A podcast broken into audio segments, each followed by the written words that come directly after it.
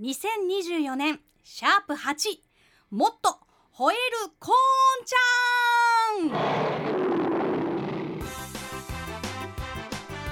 ん。もっと吠えるこんちゃんです。この番組は MBS ラジオこんちはこんちゃんお昼ですよの人気コーナー。吠えるこんちゃんで時間が足りずに吠えられなかった毎日のニュースの中からこんちゃんがやっぱりどうしても伝えたいこと。黙っていられないことを項目別で皆さんに鋭くご紹介をさせていただきます。今回のアシスタントは昭和プロダクション所属の市川真由が務めます。どうぞよろしくお願いいたします。では記事をご紹介いたします。今回はこちら。2月12日読売新聞から。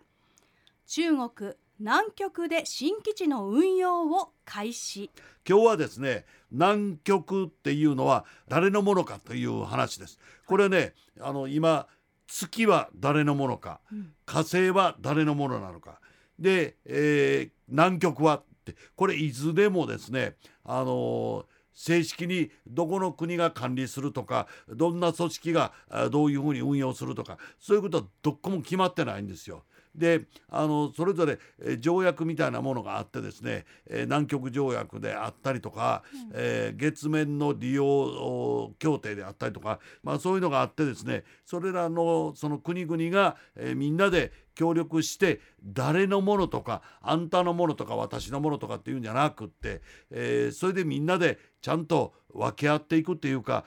共同で開発研究をしていこうなというのがまあ普通なんです。でこのあの南極についてはですね条約っていうのがちゃんと南極条約っていうのがありましてですね、はい、でその南極条約であのちゃんと決められたあことがあるんです。それはあの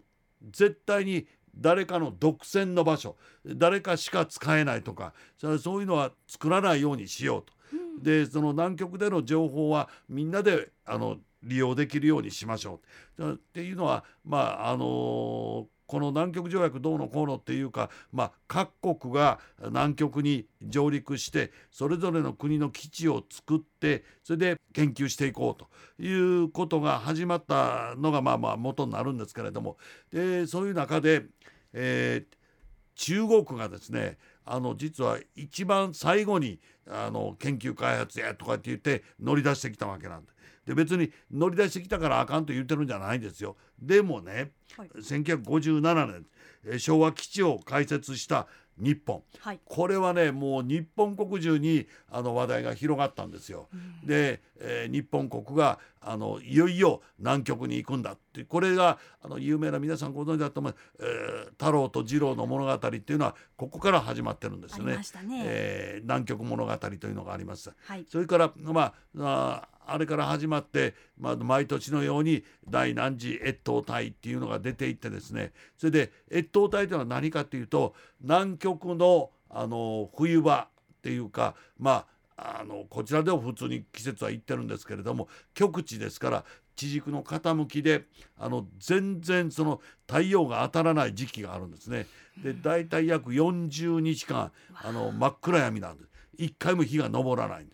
そういうその時期があるんです。でそれを超えてでまたあの明るい日が差してきてですねまた日常が戻ってくるわけなんですけれども、まあ、そういう中で、えー、その間南極はどうなってるんだろう。で南極の生物はどうなってるんだろう、えー、っていうのがまず最初あった。それからあとそのいや南極にも鉱物があるらしいでと。鉱物があるっていうのはそれは分かってるんですそれは言うても南極はあれは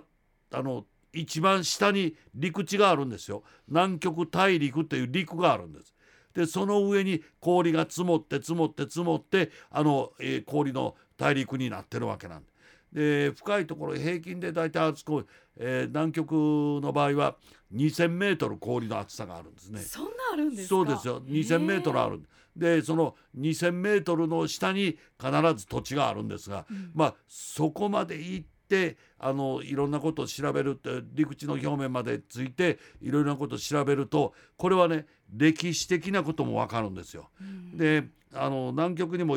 あのいろんなそのピュッとこう半島みたいにして出たところとかね、はい、なんかそういうところがありまして。でそういうところにもあのまあ、基地があったりしてですね。国が、はい国ね。各国がうこの調べに入ってるわけなんですね。うん。でも今まで分かっただけで言いますとこれざっくりとですがまあ昔南極は陸地であってで氷がなくてでその時にはそこにはもう壮大な密林、まあ、木がうわーっとこう茂ってたというその痕跡が見つかってるわけですよね。ということはあ昔はこんな氷はなかったんや。ということはその時には南極は今の南極じゃなかった氷に覆われたところじゃなかったんだというのもちょっと分かってきたわけです。でほなどないしてたんやっていうと地球の軸はい地軸があの傾いてたんですねその傾きがちょっと違ってたんです。でそれと同時にあの地球全体のその温度の、えー変化もだいぶ違ってたんですね。でそういうそのそれを調べることによって地球の歴史がわかるわけです。で地球の歴史がわかるということは地軸がどれぐらい傾いてたかっていうのもわかるんですよね。でそれでもってあの人間の歴史であったり、えーまあ、地球の歴史というものがまた明らかになっていくそれをみんなでその研究していこうというのがまあもともと南極条約のえー一番始まりはそうだったんですよ。いろんな国で協力をしていろいろ調べていそれはこうねってことだってですよね。最初はね、うんアメリカとね23カ国しかなかったんですよ。あそうなんですか。それでそのもうそれ以外ではえー誰も知らないところ、うんで南極って白い大陸であっても白いクエスチョンマークの場所だったんですよね。でそれがだんだんと最近になっていろいろ分かってきたわけですね。でそれで、まあ、さらにもっと研究を進めようということになってるわけなんですがこれはねあの実は南極っていうのは他の場所でいろんな資源がもう枯渇し始めてきましたですよね。はい。え石油が足りなくなってきた、うん。あー何かが足りなくなってきたこんな鉱石がないとか、はい。ね、えーなんか新しい鉱石が発見されてそれが利用できるかもわからないとかって、まあ、いろんなことがあるわけです。でそういうのをおお互いにだからこれ俺がさっき発見したからもう誰も使わせへんぞというそれはないでと、そういうことはやめようと。はい。いうのが基本的なその条約の元になってるわけですから何にしろ世界が手に手を取ってどんなものがあんのかえー何がどうなってるのかっていうのをあのみんなで調べようねということになってるんで、そこへ出てくるのがおなじみの中国でございましてはい。中国は新たに基地を開設いたしましてですね、えー5番目の観測基地となる新霊という心霊基地の運用を始めたというのがあるんですがその心霊という基地の近くもですね、もうすでに何カ国かがあの、えー基地を作ってるわけです。うんうんこれ大陸ですからね言うても。だどっかに何か作ったから邪魔で向こうが見えへんとかねそんなんはないんです。そんなんはないんですけれどもその大陸のその途中に、えーポコッと基地を作ることによってこれあの一番の問題は何かって電波の通り道なん電波の通り道あのいろんな情報交換をしたりするそういう電波の通り道なんだからその通り道にガボッとこう基地を建てるとですねびっくりするじゃないですか。なんでそんなところへだいたいもう今はねどっかの基地がある近所に建てたってもうだいたいそこの調査は済んでるわけなんですよ。うんで一つの基地ができるとですねまあ大体平均300キロから、えーそうですね3400キロ多かったら1000キロ近くまでその調査が進んでるっていうのが普通なんですよ。はい。でだからそういうところでそんな今更それ作ってどうすんねんみたいなことがあるんですがそういうところで本当に中国で基地作るんです。でそれは何かっていうとそこの間に入ることによって特に親しいオーストラリアとニュージーランドからアメリカはい。から日本、うんそれらの国々が連絡を取ったりするのをですね途中であの電波をヒュッと上げて、えー横取りすることできるわけで膨張することできるわけです、盗み取り。はい。でこれをすることによってですね、えーどっかが何かを発見したらしいでとか新しい何かは、えーなんか考えてるらしいでとかっていう情報が先に中国へ行くわけです。表面的にはですねまあ仲良いやりましょうやってみたいなことを言うてるんですね。でただ今この南極にこういう基地を作ったということこれ今作ったところはですね面積が5200平方メートルです。うん。5200平方メートルはちょっとした 1DK じゃないですよもう5200ってものすごいんですよ。大きいですね5200平方メートルもあって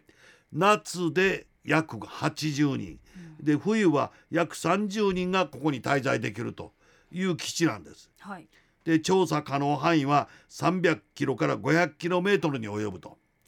だから300キロから500キロは調査範囲に入って優に入るということなんですが、まああの言うてることはおかしいんで科学研究の空白を補い気候変動研究を支えるということを言ってるんですがそんなもん改めてそんなことしてもらうんでもここももう近所の基地がありますからもう大体埋め埋めることもできてるんです。だからそこで空白の場所じゃないんです。で空白の場所ってもっと別にあるんで南極は大陸ですからものすごく広いんです。その中であそこがまだ調査が行き届いてないとかちゃんと行けてないっていうのはあるんです。だからそういうところに近くに作りゃいいんですがそれをしないところが中国の味噌です。でこれを作ることによってですね間を埋めていくそれ何を埋めるかというと中国の情報の足りないところを埋めていくための基地なんです。だからそこでそのよその国の通信とかそういうものを傍受してで、えー新たに自分のところの調査の、まあ、地図であったりそれから調査表であったりというところにその場所を加えていくことによって自分らがいかんでも、えーそういう調査ができるということなん。なんか何かに何かにつけてですねそのなんかやらしさみたいなものが目につく僕はもうこういうの本当ムカムカするんですよ。みんなが一生懸命やってるのをね横から来てですね「あ知ってる知ってる俺知ってんねん」って情報を盗んどけばそれ言えるわけですから。だからそういうことをやられるだことだけでもムカムカするのにまたこうここに基地作ってこれなんかまた最新鋭のええ基地なんです。最新鋭なんですねそう。だからそういうのをだから喜んで作ってですね、えー中国はまた世界各国と仲良くしてですね、えー国際ルールにあの手順に、えーちゃんと合ったやり方でこの基地を作ってるから南極の平和利用と持続可能な発展を促進するすると。